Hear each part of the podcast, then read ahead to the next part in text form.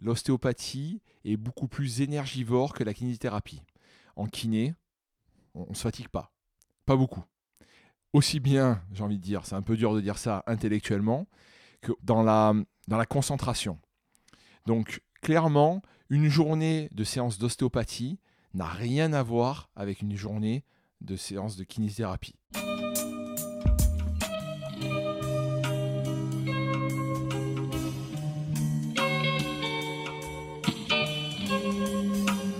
Bienvenue sur Et surtout la santé, le podcast lyonnais qui parle de santé avec des spécialistes. Alors vous avez été nombreux à écouter les trois premiers podcasts. Aujourd'hui, je tourne le quatrième avec un invité particulier qui est quelqu'un que je connais euh, de Instagram, le réseau social sur lequel on partage du contenu. Donc je suis avec Monsieur Clavicule. Donc vous verrez, euh, podcast très intéressant car Monsieur Clavicule est kiné et ostéo. Et donc on a pu aborder euh, les thèmes qui vous intéressent, les différences entre nos deux professions, les différences de formation, euh, la différence ouais, de, ce qu'on vit au quotidien.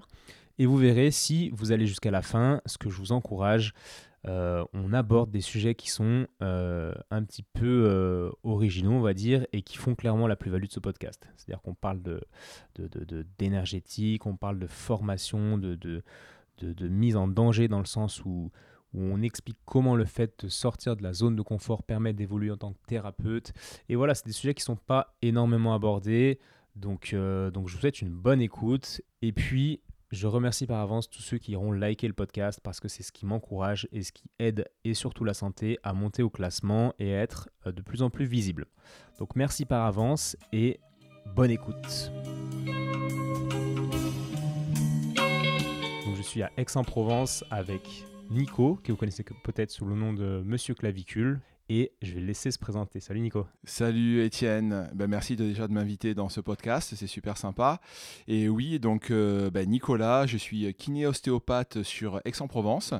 Euh, j'ai un cabinet libéral où j'exerce euh, la profession de kiné donc, et d'ostéo dans le même cabinet. Et, et voilà, donc j'ai 37 ans et et voilà, je te laisse continuer. Ok, ouais. Alors, moi, j'avais pas mal d'autres questions à te poser. Bon, comme les auditeurs savent, moi, je suis ostéopathe exclusif. C'est-à-dire que je ne suis pas kiné. En fait, j'ai fait des études d'ostéo après le bac. Mhm. Et nous, on a un parcours différent. Est-ce que tu peux déjà nous raconter un peu ton, ton parcours Alors, moi, euh, voilà, j'ai eu mon, bah, j'ai passé mon bac S. J'avais envie d'être kiné, en fait, à la base. Donc, euh, du coup, euh, j'ai, j'ai, je suis rentré à l'école de kiné de Marseille, à l'EFMK de Marseille, en, en l'année 2000, en 2000. Et je suis sorti avec mon diplôme d'État, mon DE, en 2003. Voilà, donc là j'ai fait euh, mes trois ans d'école de, kiné.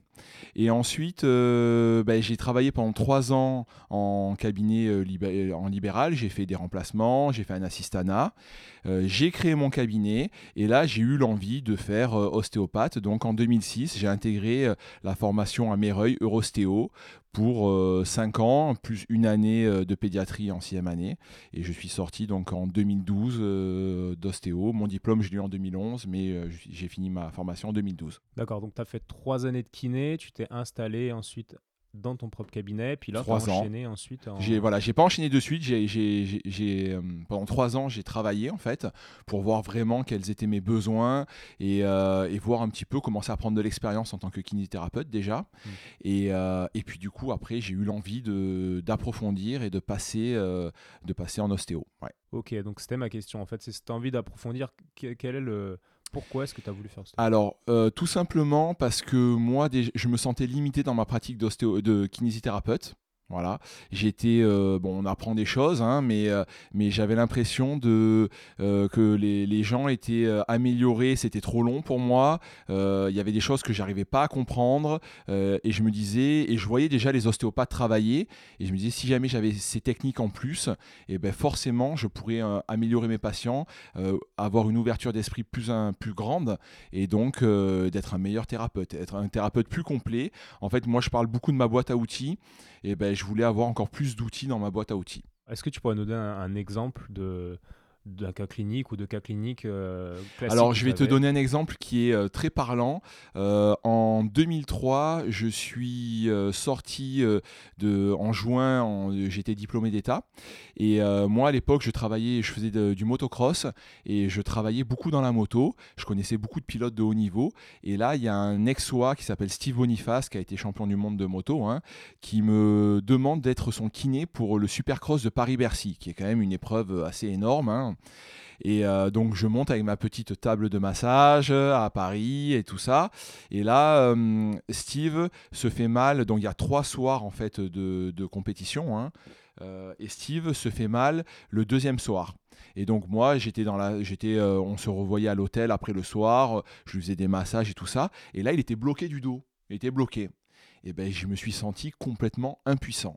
Je ne pouvais pas, c'est tout bête, hein, ça aurait été euh, peut-être euh, une, une- technique d'ostéo, une, technique structurelle qui l'aurait débloqué. Alors il se pendait à la porte, il essayait de trouver, on essayait de trouver tous les moyens pour débloquer cette, cette vertèbre qui était sûrement bloquée, hein, parce qu'à l'époque je ne savais pas vraiment ce que c'était, j'étais pas capable de faire un bilan là-dessus. Et, euh, et là, je me suis dit, mais en fait, tu vois, tu es avec un, sportif de haut niveau, et finalement, il, était, déçu, moi, il était déçu de mes compétences parce qu'elles étaient limitées, et j'étais pas arrivé à répondre à son, besoin du moment. Et du coup, il a fait sa course du dimanche, le dos bloqué, enfin, c'était vraiment pas pas intéressant pour lui. Et euh, il avait fait venir un kiné finalement. Je me suis dit bon ben là clairement il faudra que j'aille plus loin parce que dans ce genre de, cas euh, clairement la, kinésithérapie la kinésithérapie classique hein, on va dire euh, après il y a la thérapie manuelle qui, aurait pu euh, l'aider mais moi j'avais pas fait ça encore et je me suis dit bah, il faut que je parte sur autre chose et que j'approfondisse pour vraiment être le plus compétent possible Ouais, tu m'étonnes. Parce qu'une vertèbre lombaire bloquée, bon, pour ceux qui écoutent, c'est quand même un peu la, la base de la base euh, tout à en, fait en ostéo, puis pour, euh, ouais, pour, pour libérer un, patient. Quoi. un, pa- un patient un bassin qui est bloqué euh, voilà Ouais. Et, euh, et c'est vrai qu'on peut pas, en se pendant à une porte, enfin il a tout essayé quoi, mais c'est vrai qu'il n'y a pas eu de, on n'est pas arrivé et du coup c'était un échec. Pour moi c'était vraiment un échec et là je me suis dit bon ben clairement ta boîte à outils elle est pas assez remplie. Je vois. Et pourquoi t'as pas fait quelque chose, comme tu dis, de, de thérapie manuelle? Et que tu as choisi ostéo, qui est quand même long et, et, et puis financièrement, qui est- c'est pas rien. Complètement, c'est une très bonne question. Pour moi, thérapie manuelle, c'était, euh, je te donne l'avis que j'en avais moi à l'époque, hein, de jeune diplômé de, de kiné. hein. Euh, pour moi, thérapie manuelle, c'était, euh, c'était de l'ostéopathie, mais où il manquait, il manquait un concept de globalité. Il manquait euh, beaucoup de choses. Euh, alors peut-être que ça s'est amélioré depuis, hein, je sais pas, hein, mais il manquait euh, des techniques viscérales. Il manquait, à l'ép- à l'époque, c'était, moi ce que j'avais hésité à faire, c'était l'école de Bénichou. Je sais pas si ça te parle. Pas du tout. Bon, c'était c'était de la thérapie manuelle, mais ils ne faisaient pas déjà de manœuvres structurelles de mémoire. Alors maintenant, ils en font, hein, mais à l'époque, ils n'en faisaient pas. Donc je me suis dit, bon, pour moi, ce sera, quitte à faire un truc, autant le faire complet le plus possible. Euh, mais je t'avoue que je m'attendais pas à ce que ce soit une si grosse euh, expérience et, euh, et que ce soit, comme tu dis, c'était coûteux, c'était beaucoup d'énergie, c'était très scolaire, notre école était très scolaire et du coup, il y en a énormément qui abandonné et il fallait être motivé, quoi. Clairement, il fallait être motivé. Et tu, tu parles de la thérapie manuelle, c'est c'est la- donc l'image que tu avais à cette époque-là. Oui. Mais aujourd'hui, elle a changé, l'image Alors euh, aujourd'hui, euh, elle a changé, donc euh, un petit peu, mais je reste quand même. Enfin, je- j'ai reçu des, des programmes en tant que kiné. Je reçois des fois des, des programmes de formation de thérapie manuelle et je, je, euh, j'ai passé du temps à regarder exactement ce qu'ils faisaient. Euh, le, donc, il y a, c'est beaucoup moins complet quand même qu'ostéopathie. Il faut dire ce qui est. hein, la vérité, elle est là. Et, et je peux comprendre que quelqu'un qui sort déjà de maintenant, c'est 5 ans d'études pour euh, kinésithérapeute, Mm. qui sort de 5 ans, il n'a pas envie de se refaire 5 années. Euh, donc, ça peut être une bonne alternative. Mais quand on a fait thérapie manuelle, on n'est pas ostéopathe. Donc on n'a pas, on pas ces liens. Il faut comprendre que nous en ostéopathie, on a compris les liens à la, à la dernière année quasiment. C'est là, enfin en quatrième, cinquième année, c'est là qu'on nous a dit, ben voilà, on vous a appris toutes ces techniques et on va les relier entre elles pour que vous ayez vraiment une vision globale de l'individu. On a, on a toi, je pense que c'est pareil. On a commencé, on, a fait des techniques sur le pied et c'était des techniques très spécifiques. On, arrivait moi, j'arrivais au cabinet le lundi après ma formation d'ostéopathe et j'avais fait euh, le, scaphoïde et je faisais plein de scaphoïdes. Voilà, mais j'avais pas de vision de globale. Et en fait, on l'a appris à la fin. Et pour moi, la, la thérapie manuelle, je me trompe peut-être, hein, mais pour moi, c'est plutôt euh, on apprend des techniques euh, et finalement, ok, on les fait, mais est-ce qu'il y a vraiment du lien dans tout ça? Et du, du, coup, intellectuellement, c'est peut-être moins, euh, j'ai envie de dire jouissif, mais c'est un peu extrême comme mot, comme mot. Mais tu sais, en ostéo, quand tu fais des liens puis qu'il se passe des, des, choses dans le ah patient et que tout se libère, c'est quand même assez satisfaisant. Tout à fait. Tout à fait. Euh, je pense, je pense que tu l'as, tu l'as peut-être pas, et, euh, et c'est ce qui crée aussi euh, un peu, on en reparlera peut-être tout à l'heure, mais un petit peu une fracture entre bah, les kinésithérapeutes manuels et les ostéopathes, parce que du coup, bah, logiquement, bah, ils veulent peut-être essayer de, de venir sur ce terrain-là, des ostéos, mais il manque peut-être quand même quelque chose. Euh, et, les ostéopathes l'ont bien compris, je pense. Et quand ils, ils ont fait comme ça 5 ans d'études approfondies, avec des mémoires, avec, euh, enfin, je veux dire, il y a un vrai, euh, comme tu dis, un vrai travail intellectuel dessus pour faire ce lien. Et ben, je pense que du coup, ça peut créer, voilà, des, des, des fois des problèmes entre, entre ces professions. Voilà. Mais pour moi, c'est vrai que je le dis souvent, la thérapie manuelle, je pense que c'est un kinésithérapeute qui va remplir sa boîte à outils et il va, il va être quand même beaucoup plus performant qu'un kinésithérapeute classique, hein, d'accord, qui sort de l'école. Donc c'est déjà quelque chose de très bien parce que ce qu'on veut, c'est déjà, c'est améliorer nos patients, c'est voilà, c'est essayer de les aider. Donc c'est très bien. Après, je pense que ces personnes-là, ils doivent aussi prendre conscience que ben, peut-être que des fois, il faut aussi euh, envoyer vers un ostéopathe qui va avoir, euh, qui va avoir, faire un travail euh, plus profond, crânien, énergétique, enfin voilà, toutes ces techniques. Je sais pas ce que tu en penses toi par rapport à ça, mais alors ouais, ce que j'en pense, j'ai envie de rebondir sur ce que tu dis, que c'est à partir de la cinquième année, sixième année qu'on fait, euh, qu'on fait des vrais liens, etc.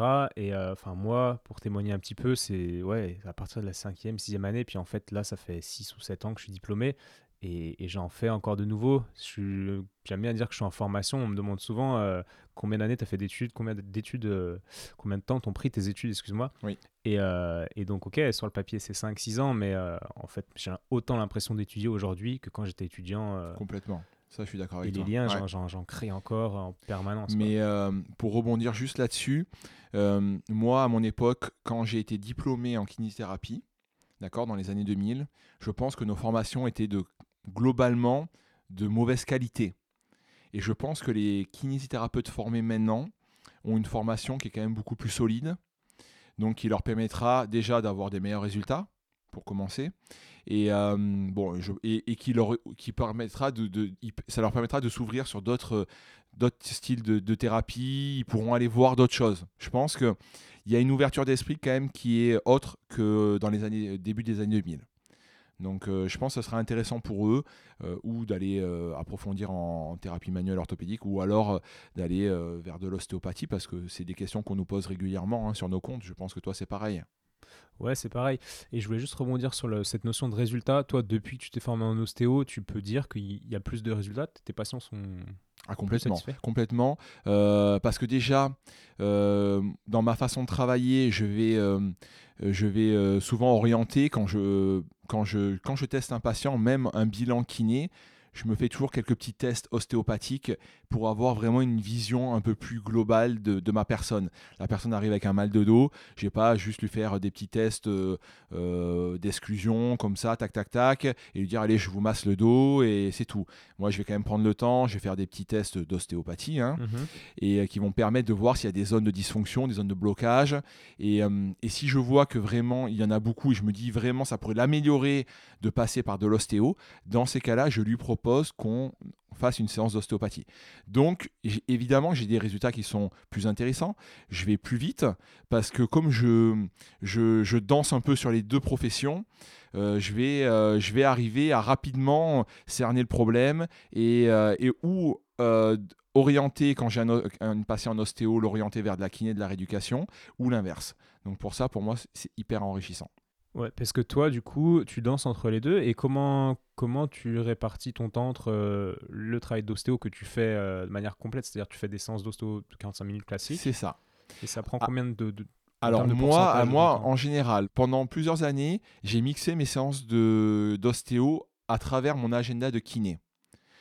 Parce que en kinésithérapeute, je travaille un patient par demi-heure, Donc pour moi, c'est très facile, au bout d'une demi-heure, de prendre un patient d'ostéo où je vais lui bloquer deux créneaux de kiné, donc une heure, on va dire. Hein. Même si la séance fait 45 minutes, des fois on dépasse un peu, des fois, voilà.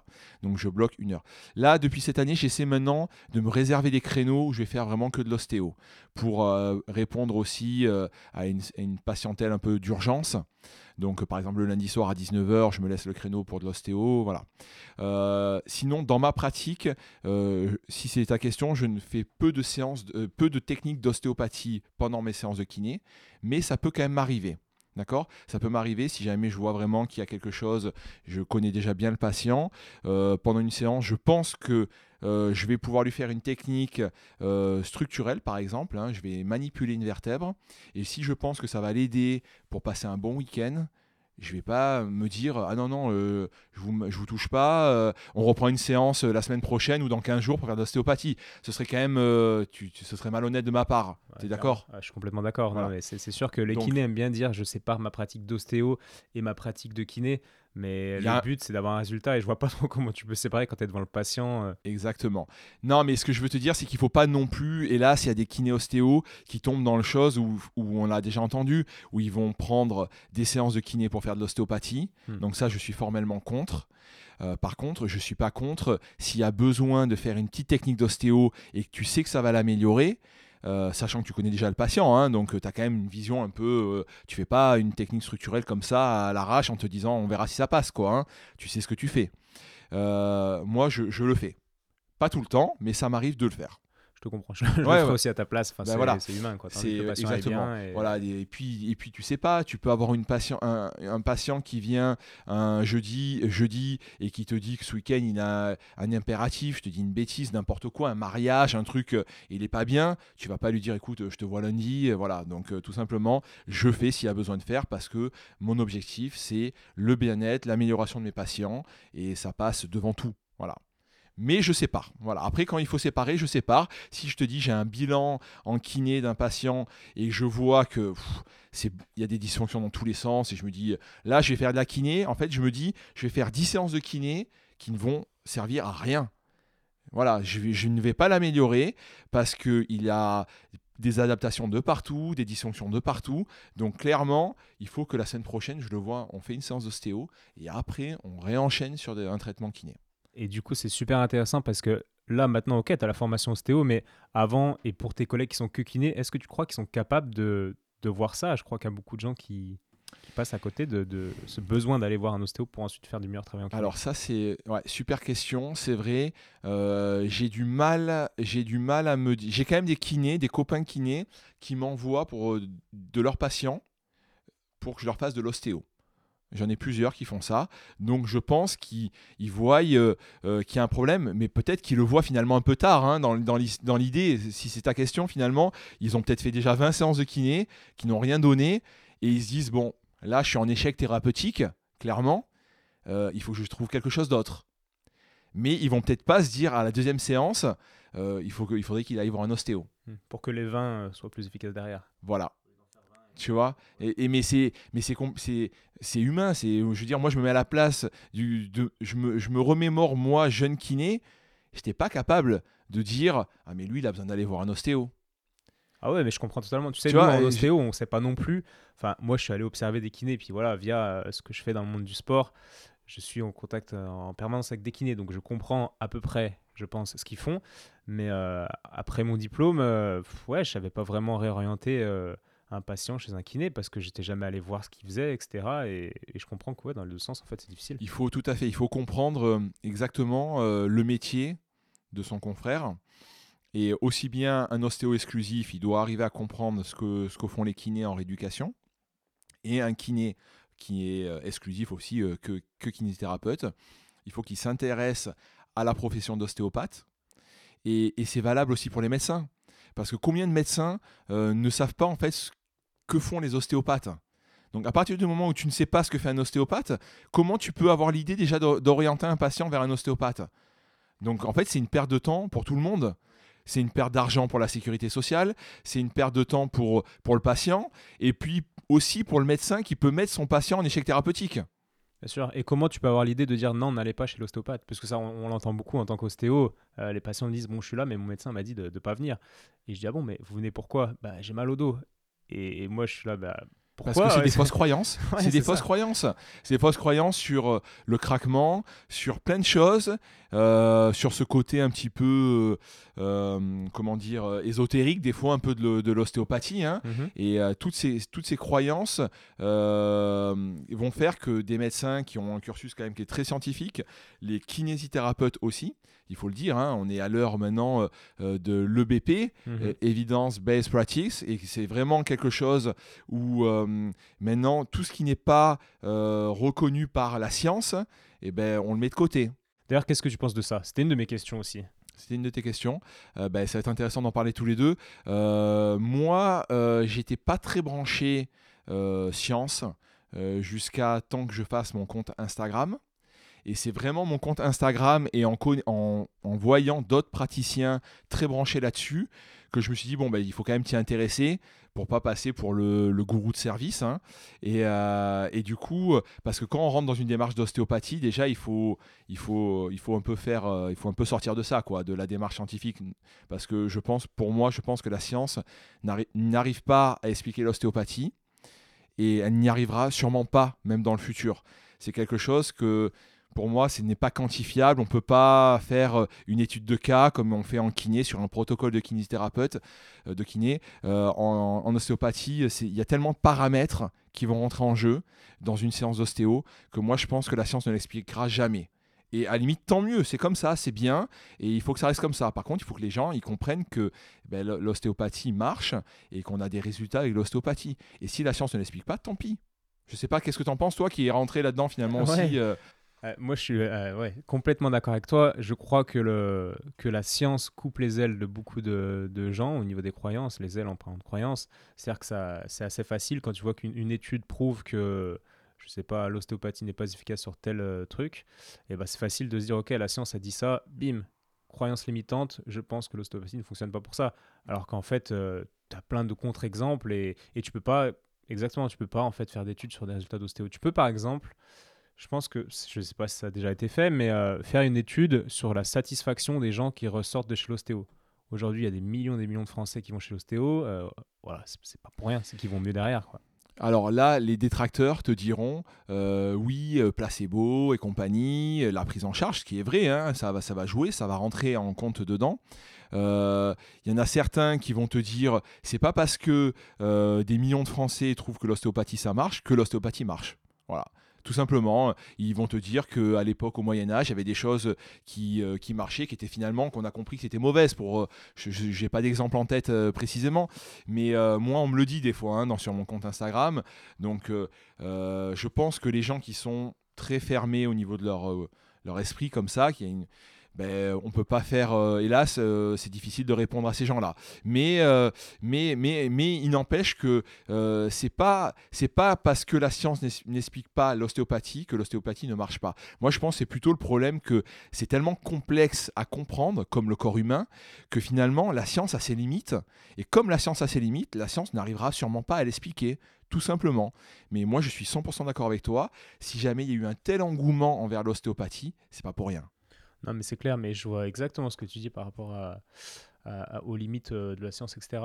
Mais moi, j'aimerais que, en fait, les gens qui, ouais, qui, ont ces croyances-là et qui aillent observer, tu vois, j'ai des collègues médecins euh, bah, qui m'ont jamais posé de questions euh, sur, euh, sur comment je traitais mes patients, qui sont jamais venus me voir pour essayer de comprendre, tu vois. Et je pense que si ces gens-là, qui sont bourrés de croyances limitantes au sujet de l'ostéopathie notamment, mais pas que, en général, d'autres croyances limitantes quand, on, quand on les a au niveau de l'ostéo.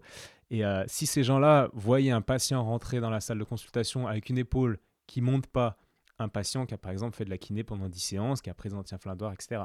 Et s'ils voyaient ce patient-là ressortir en levant l'épaule, hmm je pense que là, déjà, ça secourait un peu quelques croyances. C'est vrai, c'est vrai, non mais c'est clair, hein c'est clair. Mais pour ça, il faut que ces thérapeutes-là s'intéressent à cette pratique. Ouais. Tu vois Comment faire pour ça?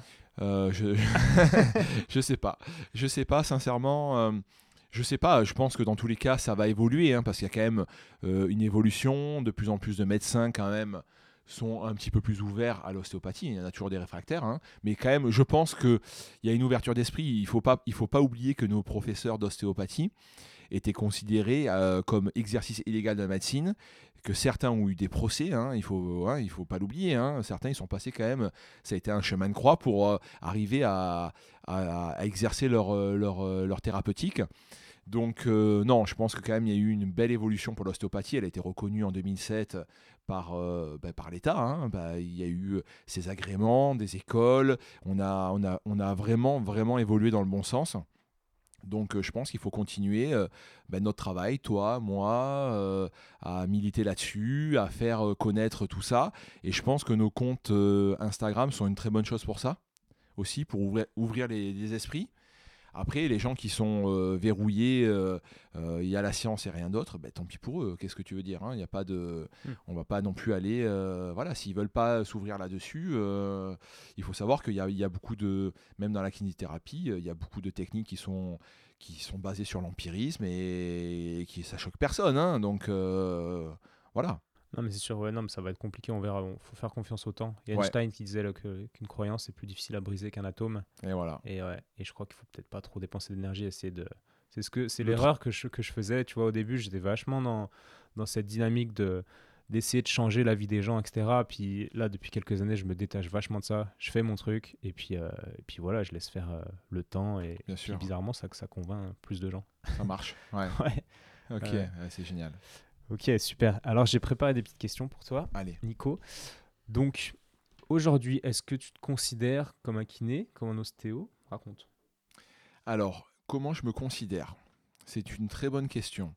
Euh, j'ai plus la passion de l'ostéopathie que celle de la kinésithérapie, mais je vis grâce à la kinésithérapie.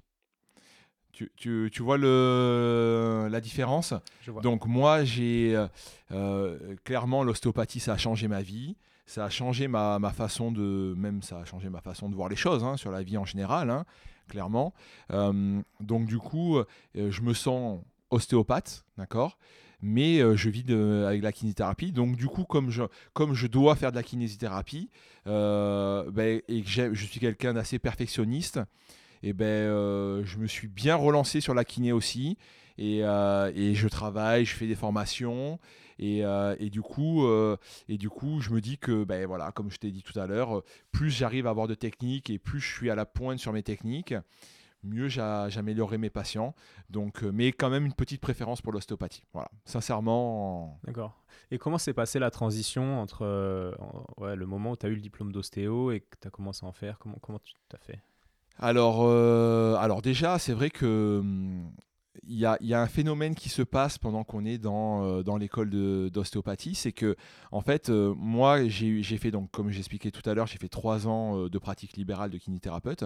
J'ai vu que j'étais limité. Je suis parti en ostéopathie, et là, c'était c'était vraiment la. Hum, j'avais un objectif, c'est être ostéopathe et être le meilleur ostéopathe. Et du coup, j'ai mis quand même complètement la kiné de côté Clairement, hein, clairement, j'ai vraiment, euh, je me suis vraiment moins intéressé à la kinésithérapie et je me suis investi à 100% dans l'ostéopathie. Et du coup, bah, j'ai eu cette période un petit peu de transition euh, de, euh, où j'étais un étudiant ostéopathe, donc j'avais quand même pas toutes les clés en ostéopathie, et j'avais délaissé la kinésithérapie. Donc je me suis retrouvé dans une sorte de, de entre-deux où j'étais ni un bon kinésithérapeute, ni un bon ostéopathe. Et, euh, j'étais conscient, hein. j'étais vraiment conscient, mais je pense que c'est un déroulé pour les kinés, les kinés ostéopathes, c'est un déroulé un petit peu normal, parce que j'en parlais avec les collègues et on était un petit peu tous dans le même cas, de finalement de se retrouver comme ça un petit peu au milieu, et euh, en se disant, ben moi mon objectif c'est d'être un très bon ostéopathe, je vis de la kiné, mais comme l'ostéopathie euh, c'est quand même, tu le sais, hein, c'est un gros boulot pour, pour intégrer tout ça, c'est beaucoup de travail on peut pas tout faire. On peut pas bosser, avoir une vie de famille, apprendre l'ostéopathie et rester à la pointe de la kiné. C'est pas possible. Donc du coup, ben voilà, j'ai eu cette période qui a été un peu délicate. Et ensuite, quand j'étais diplômé d'ostéo, bah, du coup, je me suis mis à bosser et, euh, et là, j'ai essayé au maximum euh, de faire mon expérience en tant qu'ostéopathe. Voilà. Et là, aujourd'hui, tu te considères euh, meilleur ostéo, meilleur kiné? Enfin, tu...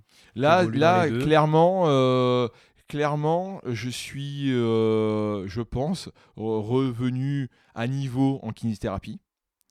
Grâce d'ailleurs à mon expérience d'Instagram euh, qui m'a poussé à comprendre, Euh, j'ai eu quand même, on pourra en reparler un petit peu tout à l'heure, Avec plaisir. j'ai eu des j'ai eu des, euh, des moments où effectivement euh, il y a des gens qui étaient mieux formés que moi en kiné j'ai fait des posts sur certaines pathologies et on m'a dit non mais mon coco là c'est pas t'es là t'es dans les années 2000 quoi et c'était vrai j'étais euh, kinésithérapeute des années 2000 donc du coup euh, du coup euh, voilà je me suis remis à la page là je vais faire des formations en kiné et, euh, en ostéo par contre je continue de de, prendre de l'expérience. Là, dans 15 jours, je suis en formation à Méreuil, pareil que comme toi. Et je vais continuer d'apprendre parce que, comme tu dis, l'ostéo, toi, c'est pareil, hein, ça s'arrête jamais. Hein. Non, jamais. Et est-ce que tu as une- un exemple d'un poste où tu t'es fait un peu euh, descendre par des kinés qui disaient mec, t'es en 2000 là? Ouais, et ben euh, le poste qui m'a fait euh, globalement euh, réaliser, c'était j'ai fait un post sur le- la tendinopathie de l'épaule. D'accord? Avec des techniques de rééducation. des- Et je suis honnête, hein, ces techniques, je les faisais au cabinet. D'accord? Euh, et, euh, et là, on m'a dit non, mais euh, euh, les- la rééducation de la tendinopathie euh, du six épineux, on fait absolument plus de travail d'abaisseur. Euh, on n'est plus du tout comme ça. Maintenant, les protocoles, euh, c'est ça, c'est ça, c'est ça. On va travailler avec des élastiques comme ça, comme ça, comme ça. Et, euh, là, enfin, ce que tu dis, tu es à côté. Et là, quand tu as trois, deux, trois kinés euh, qui t'envoient des, des bons gros tacles comme ça, donc tu, tu encaisses le coup, d'accord? Tu essaies de comprendre. Et tu dis, ok, je suis peut-être allé un petit peu vite, je me suis pas assez renseigné, évidemment, sur les nouveautés, sur les protocoles, l'évolution, la science, euh, tout ça.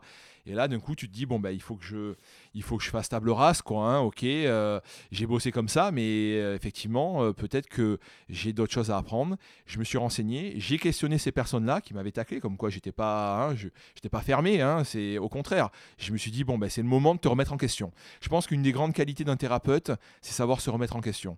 Je sais pas ce que tu en penses, mais euh, Complètement d'accord. ouais, complètement d'accord. voilà. Continue ton développement, Ouais. c'est super intéressant. Voilà, donc du coup, euh, je, je, me suis, je, me suis, je leur ai posé des questions, on- ils m'ont donné des documents, je me suis renseigné, j'ai regardé des vidéos, j'ai testé sur mes patients, Mhm. j'ai mis en place ces protocoles-là, et effectivement, j'ai eu des super résultats. Et là, je me suis dit, ah ouais, d'accord, ok, donc toi, tu faisais ça, tu faisais ça, tu faisais ça. Tu arrivais tant bien que mal quand même à les soigner, mais c'était quand même pas la panacée. Et maintenant, tu fais ça, tu fais ça, et au bout de 5-6 séances, déjà, tu as une amélioration au niveau de la douleur, de ta tendinopathie de l'épaule. Et en plus, euh, derrière, j'autonomise mes patients, je leur donne ces exercices à faire à la maison. Ça marche, c'est sympa, c'est ludique. Et, jackpot. Et du coup, j'ai euh, j'ai viré ces, enfin, j'ai pas viré ces, ces posts, mais je suis reparti. J'ai refait des vidéos, j'ai reparlé de ces protocoles. Et là, voilà, je suis parti dans cette optique-là. Et je me suis dit, ok, cette chose, c'était valable pour l'épaule, mais c'est aussi valable pour le genou, c'est aussi valable pour ça, pour le dos. Et en fait, j'ai- pris, euh, si tu veux, segmentairement toutes les parties du corps, les gros trucs qu'on voit en kinésithérapie, la lombalgie, euh, les problèmes de genoux, l'essuie-glace. Et en fait, j'ai retravaillé tous mes protocoles en me disant, ben voilà, il faut que je sois à la pointe. Et en plus, je les mêlé à l'ostéopathie parce que à chaque fois que moi je parle de kinésithérapie, évidemment, je mets l'ostéopathie au milieu parce que pour moi c'est essentiel. Et, euh, et du coup, euh, et du coup, ça m'a permis. Donc Instagram m'a permis finalement de me remettre en question, de me remettre à niveau au niveau euh, kinésithérapie. Et en suivant des personnes comme toi, comme d'autres ostéopathes, et ben je m'ouvre aussi sur d'autres choses en ostéo. Enfin, je voilà, c'est très enrichissant. Voilà. Mhm, c'est génial, tu as évolué grâce à Instagram quoi, au final. Exactement. Et tu m'avais dit un truc un jour que pour toi Instagram c'était une, une formation continue. C'est ça, mais complètement. Et, euh, et je j'apprends plein de choses en regardant, en te regardant toi, en regardant euh, d'autres thérapeutes qui mettent des choses et je me dis ah bon ben moi je l'avais pas vu comme ça. J'y réfléchis, je me dis, mais ok, ben, il a sûrement raison. euh, c'est comme ça qu'il faut voir les choses. Et du coup, ben, je change mes façons de faire, clairement. Et, je t'en ai parlé euh, sur l'épaule, en kinésithérapie. Et puis, euh, je, vais, je vais aussi en ostéopathie, peut-être euh, des, approches différentes, de m'ouvrir sur des formations, de me dire, peut-être je pourrais faire ça. Je suis une, une, une jeune, sur, une jeune sur Toulouse qui fait de la posturologie. Et quand je vois ce qu'elle fait avec le laser, avec le fil à plomb et tout ça, Ah ouais, je la suis aussi. il- il, il ouais, ouais, ouais. C'est hyper intéressant ce qu'elle fait. Mhm. Et je me dis, mais ça, clairement, c'est un truc qui pourrait me, qui Ouais. pourrait me m'intéresser de faire, quoi. Mhm. Vraiment, parce qu'en plus, il y a des, des, schémas posturaux, il y a des, euh, non, c'est vraiment très, euh, très enrichissant, je pense. Ouais, non, je suis d'accord. Je, la- je la suis aussi. euh, bah, petite dédicace pour toi, Ilham, si tu écoutes. Et j'invite les gens à aller voir son compte. Ilham, euh, Ilham vous trouverez. Ouais. Et ouais, c'est clair qu'Instagram, moi aussi, ça a été un facteur euh, d'évolution dans le sens où j'expliquais ça l'autre jour. Quand tu, euh, quand tu te mouilles, c'est-à-dire quand tu montres aux gens et, et que tu écris ce que tu penses, ça, bah, tu, tu- quand les gens qui te suivent, tu, tu mets pas n'importe quoi, quoi. Tu vérifies tes sources et puis tu réfléchis sur ce que tu vas écrire. Et tu vois, tout ce travail-là, moi, ça, me- ça me fait, ça me fait évoluer. C'est hyper enrichissant. Et, euh, et c'est vrai qu'il y a, il y, a, il y a beaucoup de comptes, dont le tien, hein, qui sont très inspirants. C'est-à-dire, euh, ça donne envie. Moi, des fois, il y a des gens, des étudiants qui m'envoient ce message-là en me disant tu nous inspires. Et, euh, et comme moi, je suis inspiré par des gens comme toi, euh, je me dis mais c'est euh, assez incroyable parce qu'on ne le voit pas finalement. De nous-mêmes, on n'arrive pas à prendre ce recul-là. Et je trouve ça, je trouve ça hyper, hyper bien de se dire que finalement, si en plus on peut ouvrir des vocations, on peut donner envie à certains thérapeutes d'aller explorer ça, et ben là vraiment on a réussi notre coup parce que euh, on, on- ça veut dire qu'on arrive à transmettre ce qu'on aime, notre passion, et, euh, et c'est vraiment génial. Ça me donne envie de reposter. Moi, je poste pas assez régulièrement. Ouais, mais c'est vrai tu devrais poster un plus gros parce problème que euh, dans ma vie, mais ouais, ouais, faut. Tu devrais de poster plus parce que vraiment quand tu postes, moi à chaque fois je me régale, et notamment quand tu nous fais des posts où tu mets beaucoup de liens, là je trouve ça génial quoi, parce que Mm. en fait on vit la séance avec toi. Et on se dit, mais exactement, mais c'est ça, il a, il a fait le lien entre, entre l'estomac et, et une vertèbre, il a fait le lien entre ça et ça, et c'est génial, parce que c'est vrai que quand on nous vend l'ostéopathie, c'est euh, limite, c'est ben, euh, la personne, elle a, des, elle a des maux de tête, et ben, je vais lui faire passer euh, son astragale ou son scaphoïde et ça va être réglé. Et tu vois, c'est une vision, c'est une vision un peu, un peu simpliste, mais quand tu réfléchis et que tu vas, tu vas réfléchir à toutes les chaînes qui peuvent être mises en jeu pour arriver effectivement d'une dysfonction de ton pied à créer, à remonter jusqu'à ton occiput et créer peut-être des, migraines ou autre chose, mais là tu te dis mais c'est passionnant. C'est clairement passionnant et, moi je trouve ça de plus en plus passionnant l'ostéo. C'est-à-dire que avant j'avais une main qui n'était pas assez développée pour faire tous ces liens, mais maintenant les liens ils sont, je peux pas dire concrets, ça serait un peu faux de dire ça, mais, mais je sens, ouais, on va le dire, hein, je sens concrètement euh, sous mes doigts quand une structure se libère, en libère une autre, etc. Et je peux te faire le schéma, donc peut-être pas à chaque séance hein, évidemment. Et alors là je suis d'accord avec toi, c'est pas à séances- toutes les séances, mais il y a des Non. séances magiques. Et il y a des séances, c'est incroyable. Quoi. Et là, tu dis waouh, tu, tu Là, crois encore plus en l'ostéo et, puis c'est encore plus ouais, du coup, à C'est ça. fondement derrière. et Mais tu- tu quand, quand tu as des séances comme ça, qui ne sont pas tout le temps, attention, hein, il faut, on va pas dire ce qui, hein, voilà. Il y a aussi beaucoup de séances où moi personnellement, je sais pas toi, mais beaucoup de séances où je ne trouve pas de lien. Et, puis c'est comme ça, je n'ai pas trouvé de lien, et ça ne veut pas dire que la personne, euh, enfin je vais pas trouver des liens aussi évidents que certaines fois, où, là où il y a une magie vraiment qui va opérer, et, euh, comme tu dis, bah, tu, vas, limite pouvoir tracer le, le cheminement. Ouais, d'accord, ouais, je vois ce que tu veux dire. Ouais.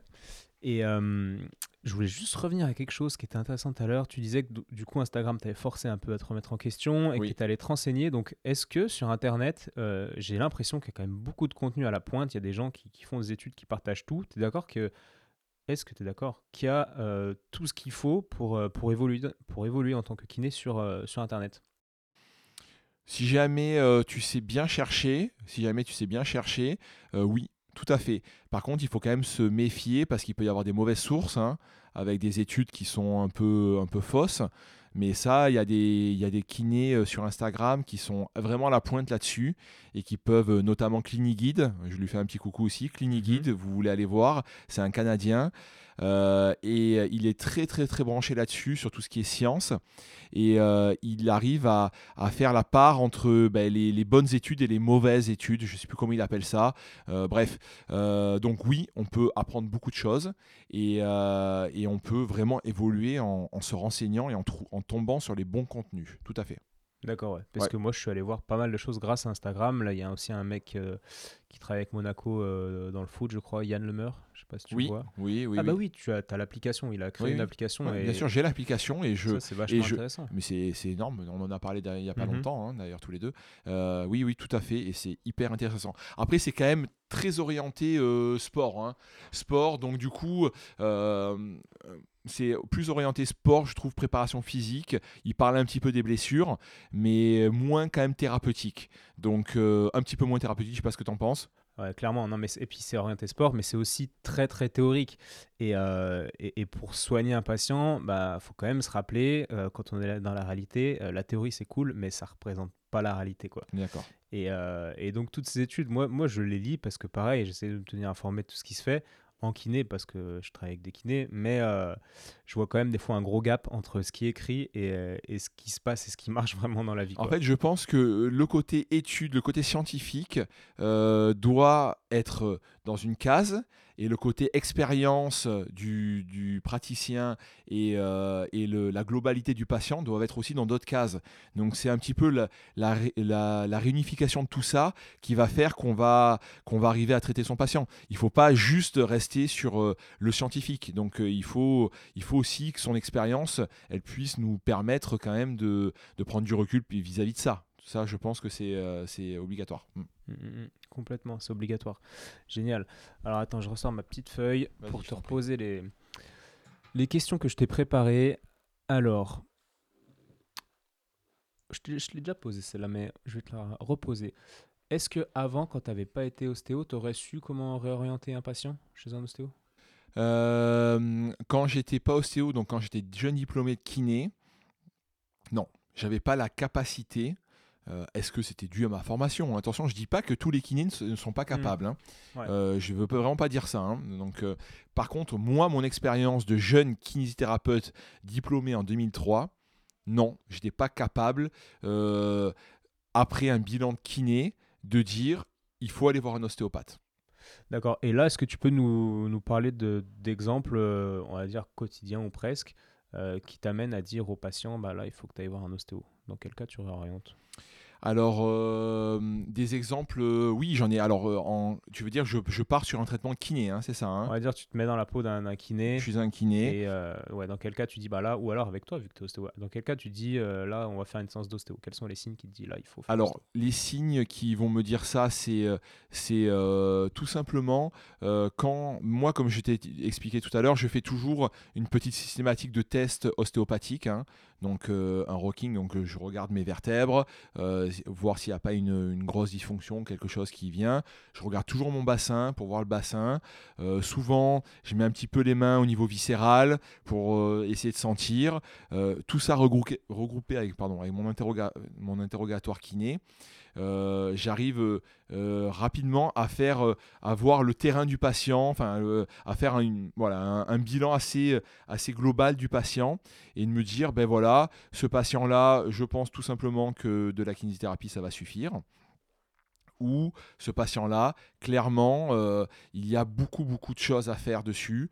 le, le, tableau est assez énorme. Donc là, il va falloir que je mette de l'ostéopathie. Voilà ça, va vraiment dépendre, euh, vraiment dépendre du patient et, et, euh, en fait, euh, clairement, pour te dire, je, on va dire peut-être que 30 à 40% de mes patients de kiné, en gros, hein, je les oriente vers une séance d'ostéopathie. D'accord. Et ils sont tous réceptifs à ça? Oui, mais même, alors même pour te dire, des fois, on va aller plus loin. Des fois, il y a des patients où je ne leur ai rien proposé et c'est d'eux-mêmes qui me proposent. Donc je, n'ai rien dit, hein, je n'ai rien dit. Et, euh, et euh, ils vont me dire, et vous croyez pas qu'une séance d'ostéopathie, ça pourrait me faire du bien? Voilà. Et cette phrase, je l'ai régulièrement. Donc preuve de l'ouverture d'esprit des gens sur l'ostéopathie, hmm. déjà. et du bien, du bien que ça, ça pourrait leur, euh, leur procurer. hein. Et euh, donc voilà, c'est euh, c'est quelque chose qui m'arrive régulièrement. Voilà, je te dis euh, à peu près euh, 30-40% des patients, je les vois, je les vois aussi en ostéo. Ok. Et c'est important. Ouais, génial. Alors moi, je vais te parler d'une petite expérience là que j'ai en ce moment. Je suis, euh, je suis avec un, un sportif et je passe beaucoup de temps avec lui. Et euh, donc on travaille avec un kiné. J'ai constitué une, une équipe thérapeutique autour de lui, euh, etc. Mais le kiné n'est pas tout le temps là, donc du coup, ben, je me retrouve à faire des trucs de kiné que j'ai jamais vraiment euh, appris. Quoi. Il m'a montré, Ouais, ouais. c'est c'est pas non plus sorcier. Et, euh, et c'est vrai que quand je mets mon cerveau en mode kiné, entre guillemets, que je fais des trucs euh, un peu protocolaires, tout ça, donc j'ai pas l'habitude de faire, j'ai l'impression que ça déconnecte mon, mon cerveau euh, de la, de- du raisonnement ostéo. Euh, Ah oui. comment, comment tu fais, toi, pour euh, basculer Ah en c'est ouais, c'est une bonne c'est une bonne question. Ben, alors moi je pense qu'en fait je n'ai pas ce problème là parce que j'ai été formaté comme ça.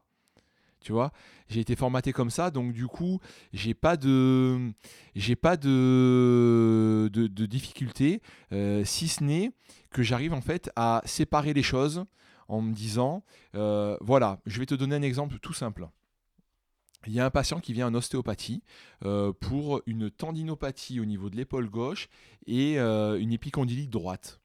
Donc je lui fais sa séance d'ostéopathie, mais clairement, je, trouve donc des dysfonctions, je vois le tableau, mais je me dis, quand je l'ai vu, j'ai dit, bon, il manque vraiment de, de musculature au niveau de sa coiffe postérieure, donc sûrement son problème, il va encore plus loin que ses dysfonctions, et il, doit, il, doit, il devra passer par un renforcement musculaire et une rééducation s'il veut s'en sortir.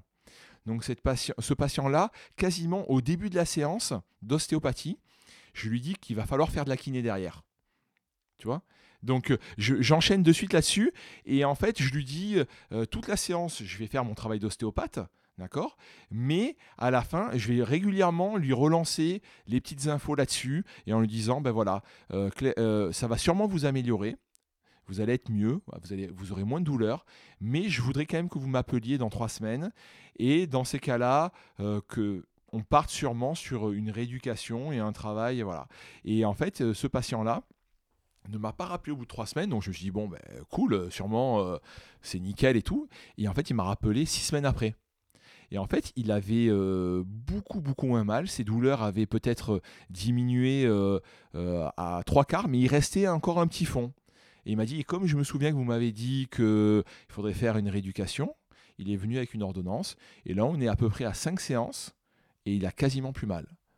Donc pour moi, c'est une réussite vraiment très importante parce que c'est quelqu'un qui aurait pu finalement être un peu en errance thérapeutique en se baladant euh, de kinés qui vont peut-être pas lui faire d'ailleurs les bons protocoles, je sais pas, hein, et il va se retrouver à faire euh, des ultrasons, des électrodes, enfin je, grossis un peu le trait, c'est pas, c'est pas bien, mais, mais il, va, il va se retrouver à, à 20 séances, 25 séances, et il aura toujours ses tendinopathies, il aura toujours son inflammation, et voilà. Et donc moi, en fait, j'ai j'ai fait une séance d'ostéo, j'étais ostéopathe, mais j'avais quand même ma vision de kinésithérapeute qui m'a dit, ok, il y a ça, mais il y a aussi ce côté-là, le côté rééducation et le côté renforcement des équilibres musculaires qu'un ostéopathe ne va pas travailler. On est d'accord? On, est d'accord. Et euh, moi, la difficulté, c'est trop bien de- d'entendre ça parce que la difficulté que j'ai, c'est de trouver des kinés avec qui je connecte et avec qui euh, ma, vision serait compatible. C'est-à-dire que toi, tu n'as pas de problème pour faire un lien entre, je sais pas, une épaule qui a besoin d'être travaillée et une épicondylite. Parce que tu as fait. cette vision globale. Oui. Mais un kiné euh, qui a jamais euh, fait trop de formation, qui l'a un peu ouvert sur la- le concept de globalité, Mm. bon, épicondylite, il va te faire euh, des ultrasons, des protocoles de Stanisch, l'excentrique, machin, et Mm. puis il va pas forcément aller plus loin. Et tu vois, moi, c'est un problème énorme que j'ai en ostéo, c'est que j'aimerais que, que, que, que les kinés soient, aient une vision plus globale et moins mécaniste et, et locale du traitement du problème, quoi. Tout à fait, tout à fait. Mais, euh, mais euh, c'est vraiment la. Pour moi, c'est euh, une grande chance, du coup, d'avoir cette double casquette. Et je pense que c'est une grande chance aussi pour les patients qui peuvent aussi consulter. Attends, je dis pas hein, qu'ils ils peuvent aller voir un ostéopathe exclusif et un kiné exclusif, hein, mais il faut que les deux aient cette vision de ce que fait l'autre. Exactement. Voilà. Et ça, ça prend un temps fou. Voilà. quand tu es ostéo de communiquer avec tout le monde, euh, de te faire comprendre, ça prend encore plus de temps. Et Mais euh, alors, je vais plutôt défendre les ostéopathes, une fois de plus. Désolé, mais. euh, avec mais, plaisir. Hein Avec Plaisir. plaisir. mais mais je pense que les ostéopathes, du, de par leur ouverture d'esprit là-dessus, vont avoir une vision un peu plus globale et, euh, et du coup vont avoir ce, vont pouvoir voir euh, qu'il faut derrière de la kiné, je pense, alors que les kinésithérapeutes auront tendance, auront moins tendance à envoyer vers un ostéopathe. Je sais pas si je me fais comprendre. Euh, mais voilà, je pense que l'o- l'ostéopathe sera quand je, si jamais il y a une tendinopathie, on parle de tendinopathie, sur une tendinopathie, l'ostéopathe va quand même comprendre que derrière, euh, il va libérer des choses, ça va, ça va l'améliorer, le patient, mais que peut-être ça ne suffira pas. Et que peut-être qu'un protocole de rééducation sera euh, vraiment optimal pour 100% sortir la personne de, son, de sa douleur.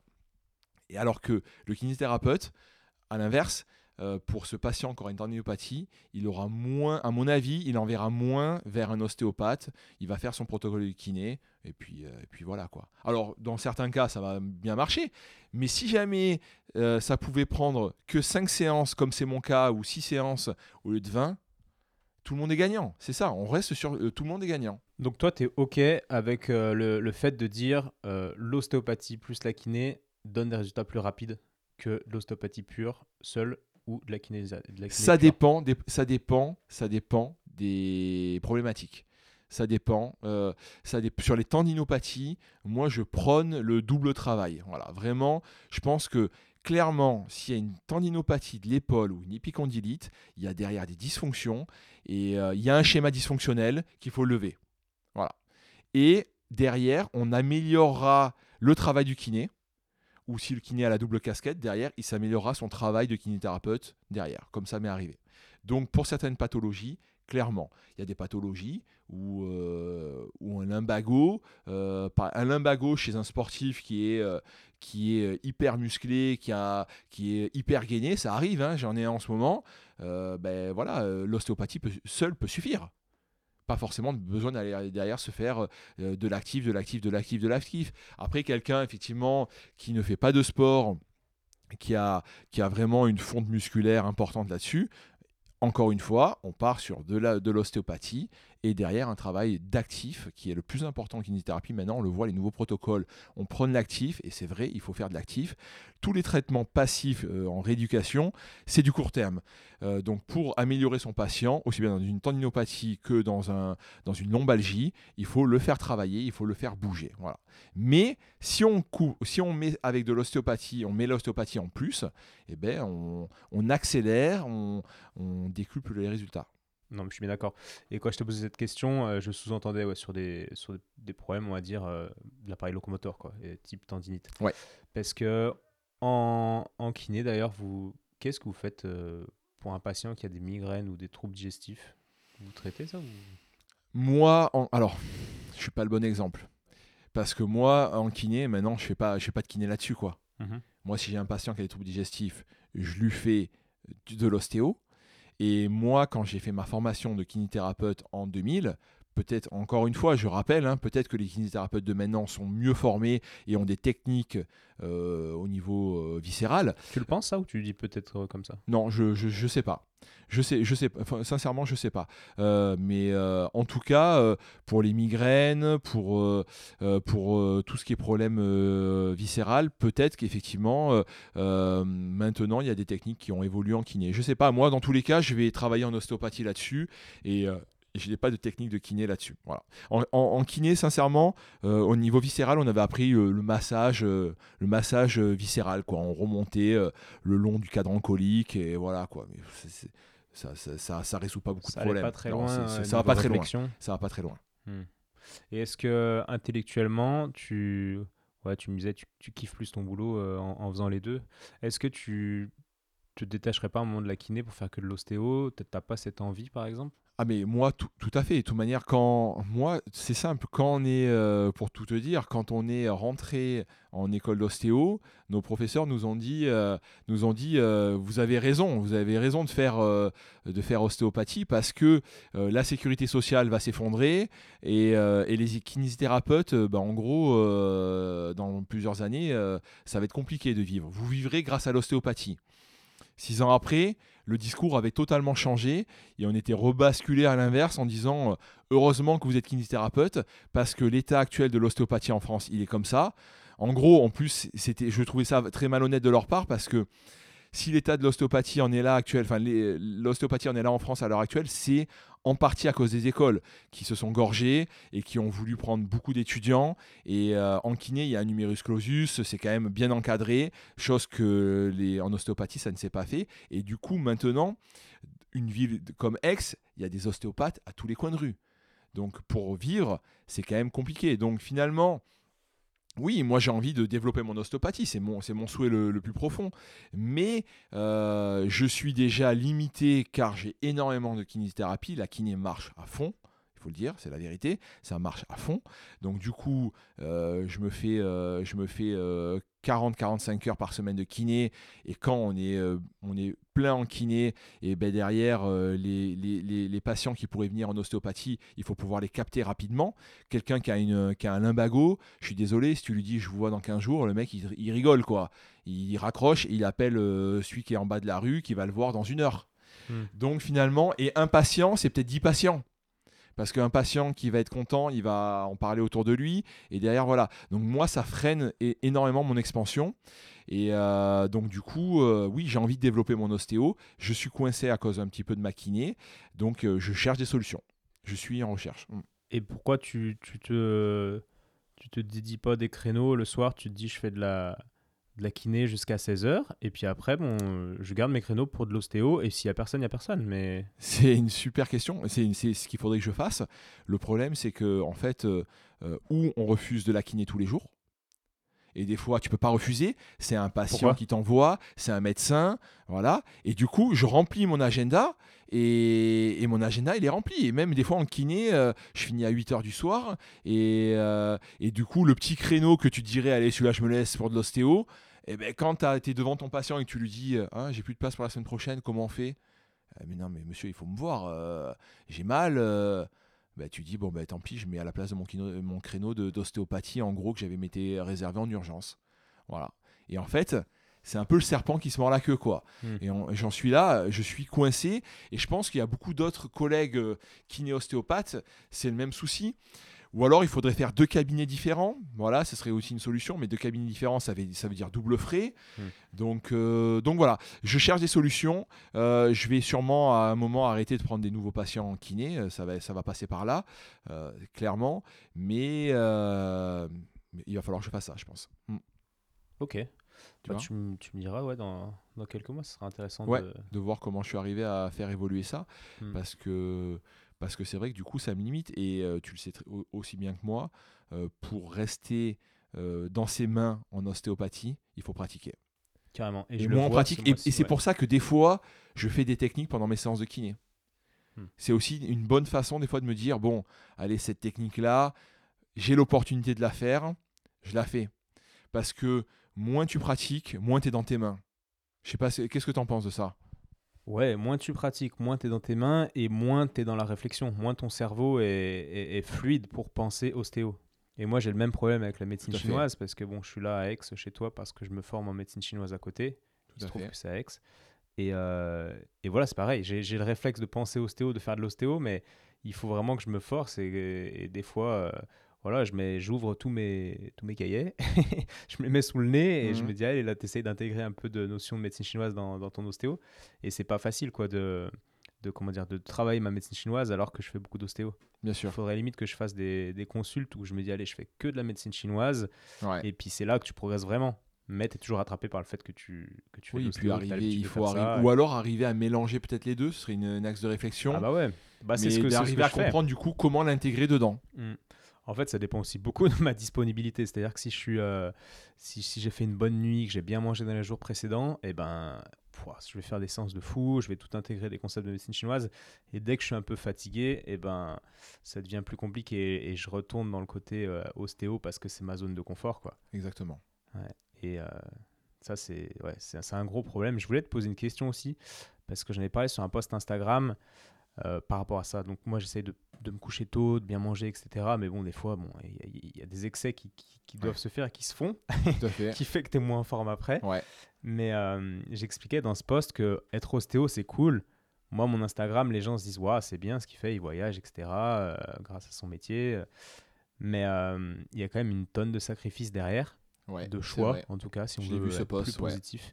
Et je voulais savoir, toi, quels sont les, les sacrifices derrière le métier de kiné?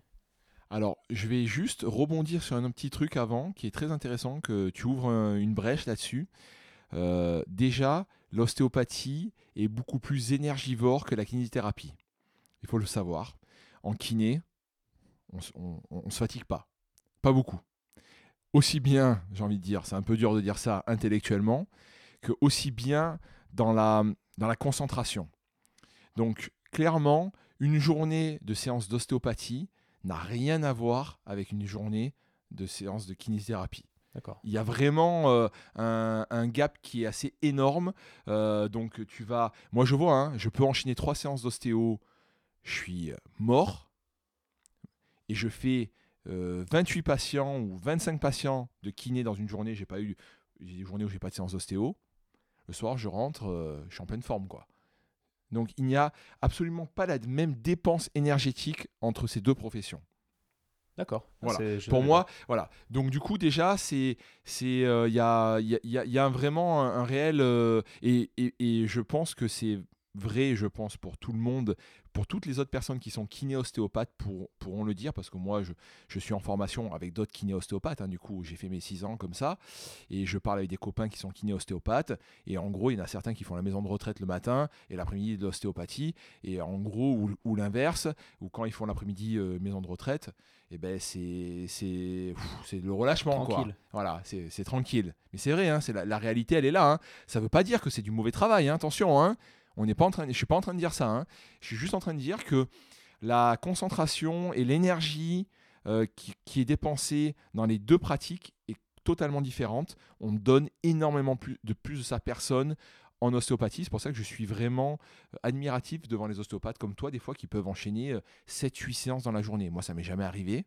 Donc quand je vois ça, je me dis waouh, balèze le gars. Le soir, il est, mort quoi. Hein. Il a tout donné quoi et même qui peut poser la question de finalement, est-ce qu'on n'est pas un petit peu moins efficace euh, sur les dernières séances? Je sais pas, tu pourrais y répondre. Euh, est-ce que tu arrives à garder ta, ta, ton efficacité tout au long de, de ta journée euh? Ouais, c'est hyper intéressant comme, comme question.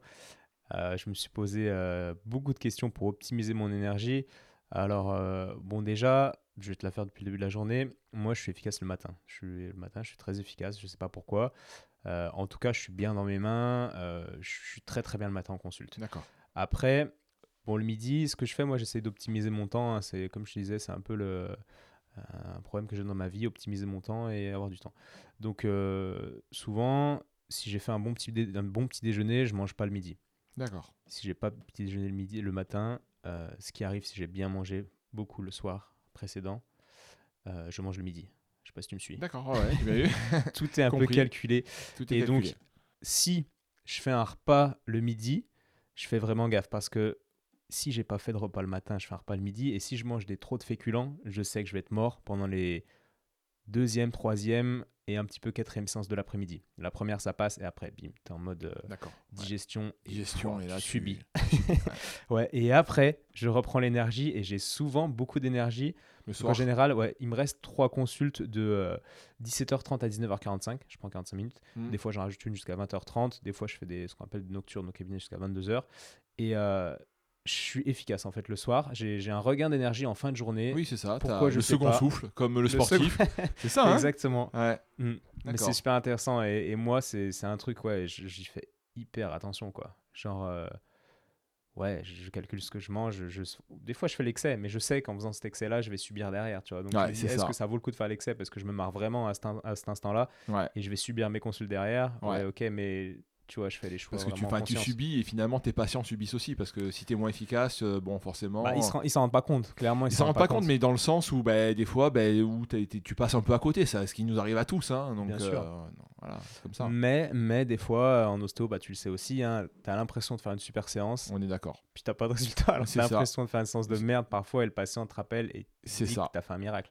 C'est ça. Donc, C'est- du ça, coup, c'est incroyable. Un des mystères de l'ostéo, c'est ça. C'est ça. Tu fais une séance, tu sors, tu dis mais j'ai fait n'importe quoi.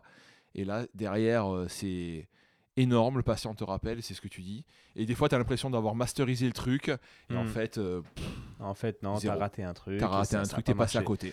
Donc Ouais. c'est pour ça que ce, ce- cette, euh, euh, ce- cette, comment dire, ce, ce facteur-là qu'on maîtrise pas, bah moi me, me fait déculpabiliser en fait. Je me dis, j'essaie d'être le mieux possible. C'est-à-dire si cette soirée me fait du bien, je suis avec mes potes, je me couche un peu tard, être peut-être un peu moins en forme le lendemain.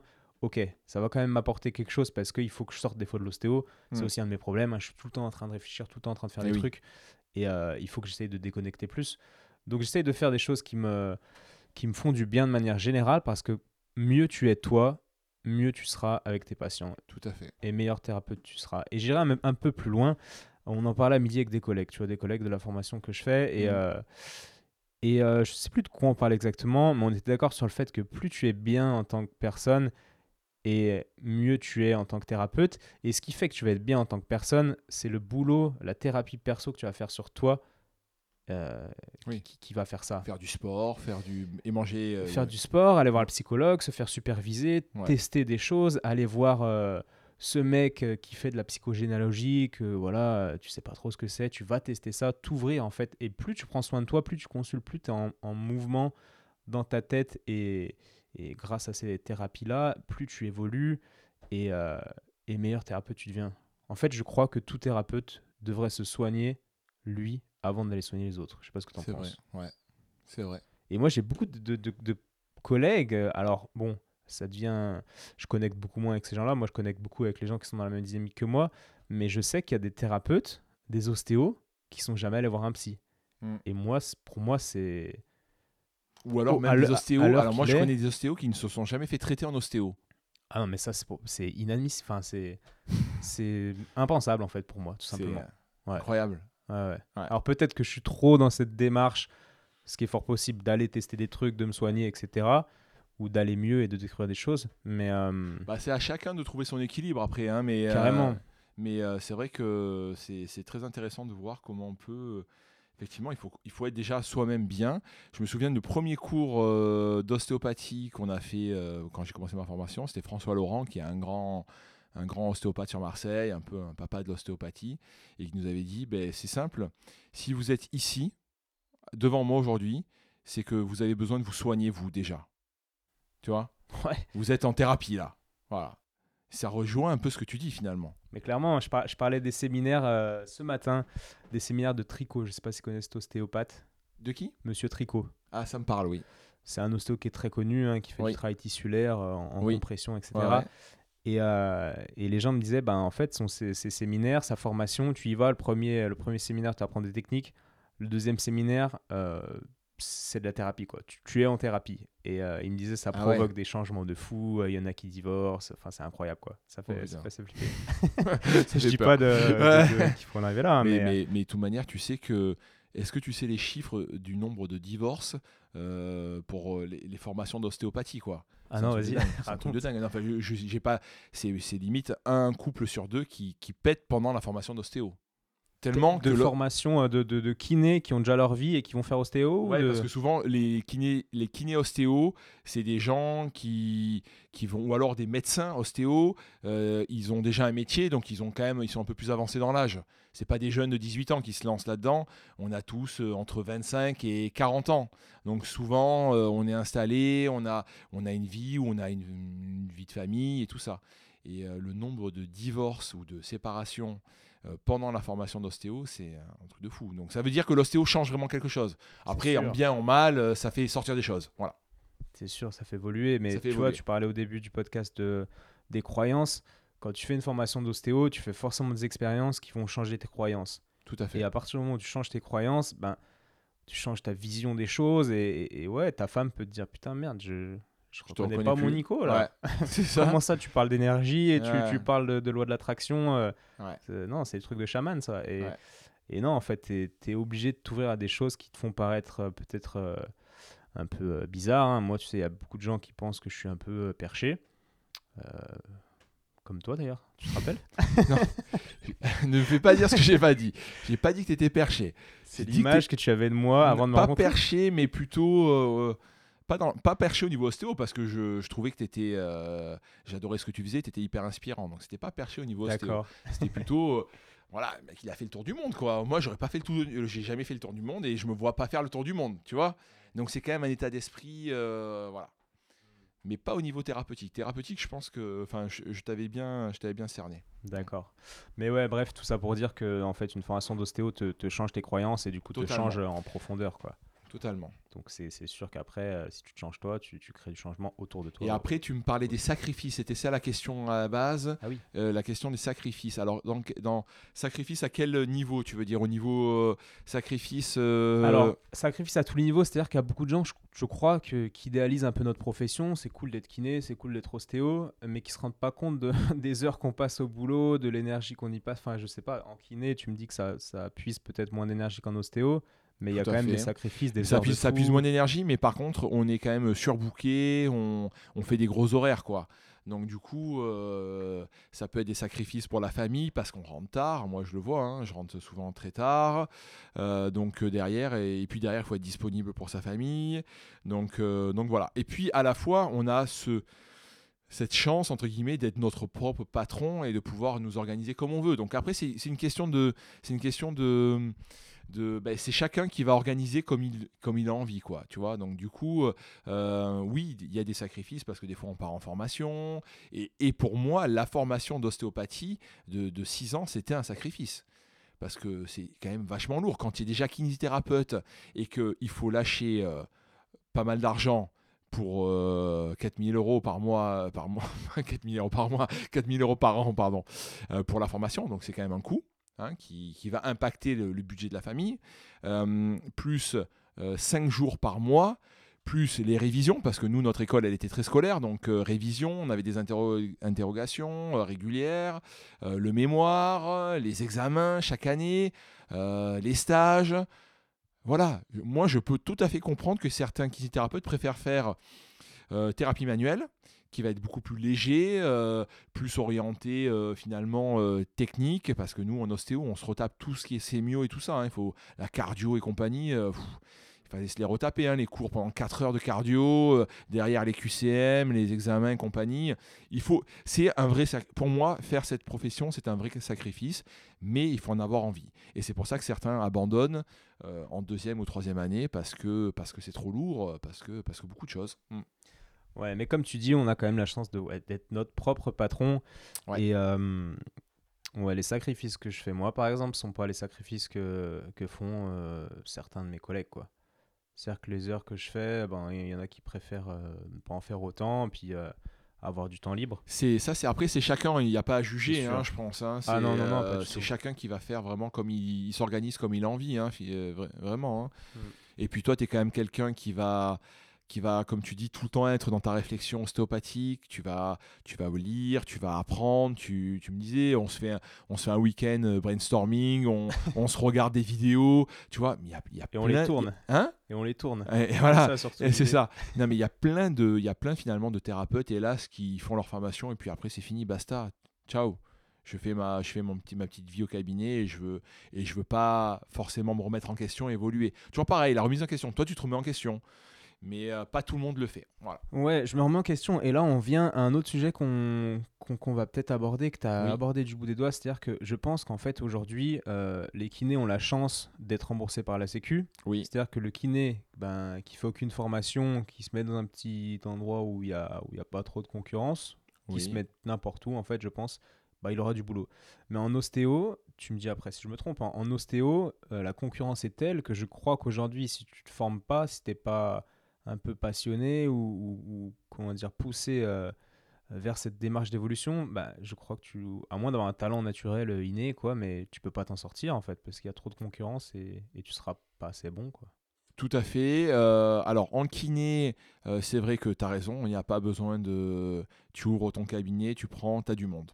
Clairement, euh, c'est même une pas une question de compétence. Alors oui, Je me demandais justement. voilà, c'est même pas une question de compétence, c'est que tout, tout le monde a du monde globalement. Hein. J'ai, je connais pas, franchement, autour de moi, je connais, je côtoie beaucoup de kinésithérapeutes et on est tous, euh, on est tous euh, pleins à craquer quoi. Donc je connais pas. Et qui plus est en campagne encore plus. alors là, ils sont, ils croulent sous le travail parce que il y a, il y a des endroits, c'est des déserts médicaux. Enfin voilà. Donc ça, ça c'est sûr. Euh, je tiens quand même à préciser qu'on a l'obligation de se former en kinésithérapeute maintenant. Donc euh, on a un organisme qui s'appelle le DPC qui nous rembourse, qui nous oblige à nous former et qui nous rembourse euh, les prix des formations. Donc euh, ça fait depuis quelques années. Maintenant, je crois que c'est depuis cette année ou l'an dernier, vraiment ils vont, ils vont faire des contrôles. hein. Donc si tu te, si te fais pas le nombre d'heures de formation par an, euh, on risque d'être san- sanctionné. Je serais, je, précisément, je ne saurais pas te dire. Moi, là, je fais une formation qui va me, qui va me prendre quasiment tout mon DPC pour l'épaule avec Frédéric Srour en- à Marseille. Et je crois que c'est 16 heures. Deux jours de formation. Bah, déjà, c'est pas mal. Chaque année, euh, faire deux ou trois jours de formation sur un thème, et ben, ça te permet au moins de rester un petit peu dans, dans le coup. Hein voilà, c'est c'est- c'est mieux que rien, on va C'est dire. mieux que rien. C'est mieux que rien. Euh, en, en, en ostéo, effectivement, euh, la concurrence est telle que il faut clairement, clairement, clairement se former. Tu as raison. Et, euh, et que même pour des gens que, parce que il faut le dire, hein, il y a des ostéopathes qui ont une meilleure main que d'autres, hein, ça c'est clair. hein. Il y en a qui sont plus talentueux que d'autres, clairement. Mm, C'est. Euh, ça, c'est évident. Euh, et, et du coup, euh, ben, même des gens qui peuvent avoir du talent, selon comment où ils s'installent, la conjoncture, ça peut être même compliqué. Quoi. Voilà, ça peut être même compliqué. Donc, l'état, de l'ostéopathie en France est quand même assez complexe. il faut, faut- faut le voir. Et, et- et je pense que pour un ostéopathe exclusif, euh, il faut, voilà, il va falloir se former, c'est clair. Il va falloir euh, trouver, chercher des solutions, peut-être euh, ne pas vouloir s'installer à Aix-en-Provence à tout prix ou à Marseille alors qu'il y a des ostéos tous tous les coins de rue, comme je disais tout à l'heure. Peut-être bouger, trouver un autre endroit et, et Faire un sacrifice du coup. Faire- et refaire euh, un sacrifice. T'as raison. On revient là-dessus. Ouais, Ouais, c'est sûr. Faire un sacrifice. Mais, mais clairement, il y, a- il y a cette notion de talent. euh, on peut le préciser parce que j'imagine que les gens qui, qui seront venus à écouter ce podcast jusqu'à là sont des gens qui seront intéressés par le sujet potentiellement ostéo et kiné Oui. et, ou étudiants. Et euh, je suis complètement d'accord avec toi. Il y a du talent et il y a du travail. C'est un peu comme un sportif. Si tu veux, tu vas pas devenir pro euh, qu'avec du travail si t'as pas de talent. Oui. Et aujourd'hui, euh, ça dépend les sports, mais dans les sports où il y a beaucoup de concurrence, football, rugby, basket, euh, le talent ne suffit pas. Il faut quand même du travail. On est d'accord. Et On en est ostéo, d'accord. je crois que c'est pareil. hein. C'est pareil, mais quelqu'un, il vaut mieux quand même, euh, il vaut mieux quand même, si t'as pas de talent, il faut pas, pour pas, pour pas décourager les jeunes qui pourraient nous écouter là. euh, bon, non, puis ça veut rien dire. ça veut rien dire. talent, Ah, voilà, mais je- dans le sens où je veux dire, euh, le, le talent vient aussi euh, avec le travail, quoi. Je veux dire, tu, tu le développes comme ça. Donc, la, la base principale, c'est quand même le travail, se remettre en question, travailler, apprendre, être curieux, être curieux. tout Exactement. simplement. Je, je vais te faire une confidence, tu vois. Euh, Enfin, je la fais à tout le monde, hein. oui. mais euh, peu importe, c'est pas très privé non plus. Euh, tu disais tout à l'heure, tu mentionnais mon tour du monde. Oui. Voilà, j'ai fait un, un tour du monde, c'est-à-dire qu'à 24 ans à peu près, j'avais économisé un peu, je suis parti voyager avec mon sac à dos, je viens de me séparer, j'étais célibataire, allez, je suis parti à l'aventure. Et euh, il y a beaucoup de gens qui se disaient, enfin beaucoup en tout cas mes proches me disaient putain tu vas perdre ta main, tu vas pas pratiquer, euh, c'est chaud quoi. tu étais, euh, déjà en, en études d'ostéo. Non non j'étais diplômé. Ah, t'es diplômé déjà. Ouais, j'étais diplômé assez tôt, tu vois. À 22 ans et demi, moi, je travaillais déjà. Ah oui, Euh, d'accord. J'ai ok. fait ça après le bac. Et puis, euh, en sixième année, tu... il y avait une sixième année à l'époque, je crois qu'elle y est plus. Mais euh, Ouais, tu pouvais déjà... Les facultatives. Voilà, les facultatives. Nous, elle Ouais. était obligatoire, mais tu pouvais déjà travailler. Tu avais ton diplôme en fin de 5 pour travailler Voilà. en cabinet. Exact. Moi, j'ai travaillé toute cette année-là, un petit peu après. Et euh, bref, je travaillais quand même beaucoup déjà. Et j'avais gagné de l'argent. Et j'avais économisé euh, assez pour faire un tour du monde. Et donc, les, mes proches avaient peur que je perde ma pratique parce que j'avais pas non plus énormément pratiqué en cabinet. Et euh, bon, j'avais un peu peur aussi parce que, à force de me le dire, je me disais, ouais, putain, merde, Ah oui. peut-être que je vais perdre. Et en fait, ce qui s'est passé, et on en revient au sujet des croyances limitantes dont on parlait tout à l'heure, c'est j'étais tellement à l'arrache dans une situation incroyable que j'étais obligé à des moments donnés de casser mes croyances limitantes. C'est-à-dire que j'allais dormir chez l'habitant, je demandais dans la rue aux gens pour dormir chez eux, etc. Et euh, je tombais sur des gens trop gentils, des gens fous. Enfin, bref, mon esprit c'était tellement ouvert de voir ces trucs de malade Ouais. que, euh, qu'au final, j'ai beaucoup de croyances limitantes. Et on me demande souvent qu'est-ce que tu as appris pendant ce tour du monde, quelle est la chose que tu as Ouais. Et euh, j'en sais rien, mais j'ai appris que j'avais des croyances limitantes à plein de sujets Oui, qui me cloisonnaient mon esprit. Et, euh, et, et voilà, et je les ai fait tomber par différentes expériences. Et le fait de faire tomber ces croyances limitantes m'ont rendu meilleur thérapeute au final. Alors que j'ai pas non plus utilisé beaucoup mes mains, j'ai traité quelques patients sur la route, mais, euh, mais peu au final. Mais j'ai Oui. progressé en ostéo grâce à l'ouverture de mon esprit. Incroyable. Eh oui, non, mais c'est clair. Hein. Petite parenthèse, quoi. Ouais, petite parenthèse, mais qui est quand même importante. Donc du coup, euh, du coup, ça, ça montre que il faut pas. Ben, on est vachement formaté, quoi. On est vachement formaté et, euh, et du coup, euh, il faut faire péter certains verrous de temps en temps pour pour s'élever, quoi. Sinon, on, on stagne. Mm, mm. Ouais. Carrément. Et, euh, et voilà, il faut trouver les stratégies qui font péter ces verrous. Et bon, il y a beaucoup de peurs qui empêchent d'aller vers les choses qui font péter les verrous. Parfois, Mm. on sait hein, qu'il faut aller voir un psy Mm. parce qu'on a eu tel truc dans l'enfance et qu'on est bloqué dans, dans tel schéma comportemental. Complètement. complètement. Mais euh, mais faut avoir les couilles d'aller Ouais. voir le psy et d'aller gratter tout ça. Ouais. Il y a des gens qui je respecte, hein, ne, ne préfèrent ne, ne pas aller gratter et vivre comme ça. Euh, Ça moi, en fait, ça dépend du parcours de chacun. Parce que Bah bon, il oui, y a des gens qui vont avoir un parcours qui va être euh, assez simple et qui n'auront pas forcément des, des, euh, empreintes euh, comme certaines autres personnes qui vont avoir une enfance difficile. Et là, il faut y aller.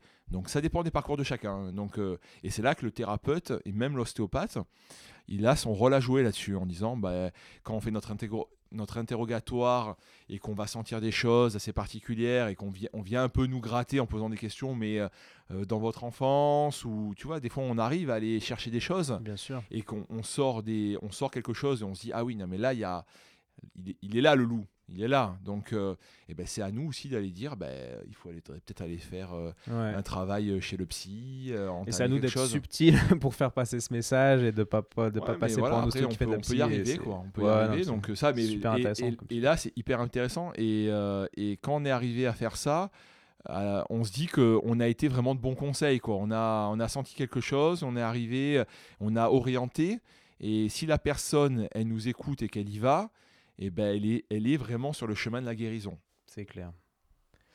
Ouais, complètement. Waouh. Bah, c'est bien, ça a bien dévié, c'est vers des sujets qui me plaisent. tu vois, moi, ces sujets, j'adore. Vrai, Développement ouais. personnel, euh, Ouais, ouais. psychologie, voyage, etc., voyage intérieur. C'est génial. Est-ce que tu aurais un sujet que tu aimerais aborder avant de, de, finir? de, de finir?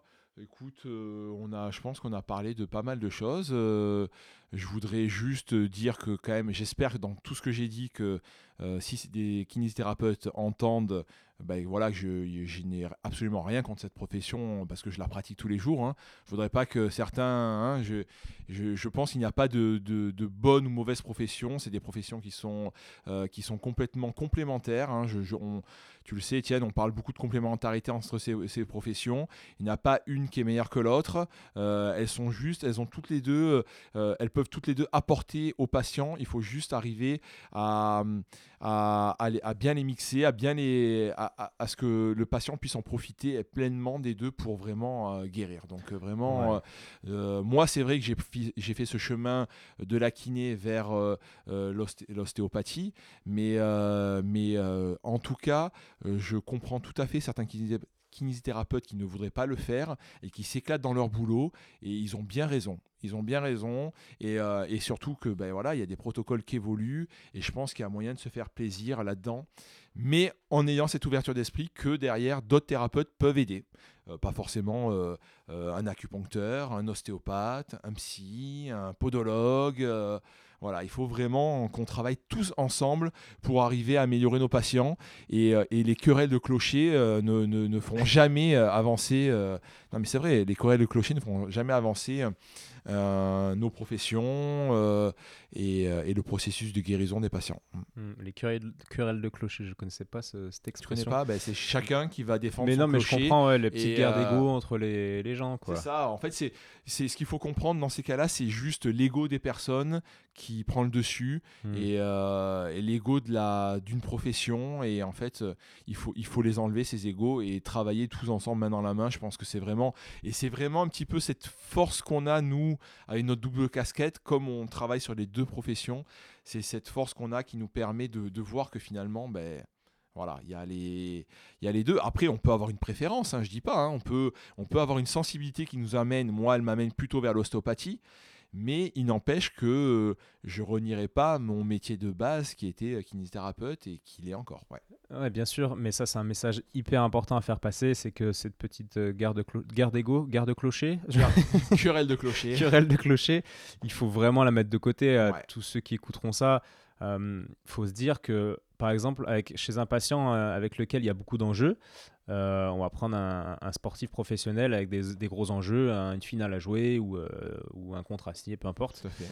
Ben, là, dans ces cas-là, euh, je peux te dire, je peux vous dire qu'il n'y aura pas de guerre de clocher. Tout le monde s'y met à fond. C'est-à-dire que l'ostéo va demander au kiné, le kiné va demander à l'ostéo, qui va demander au podologue, au médecin, et tout le monde travaille ensemble pour être efficace parce que c'est le but. Ouais.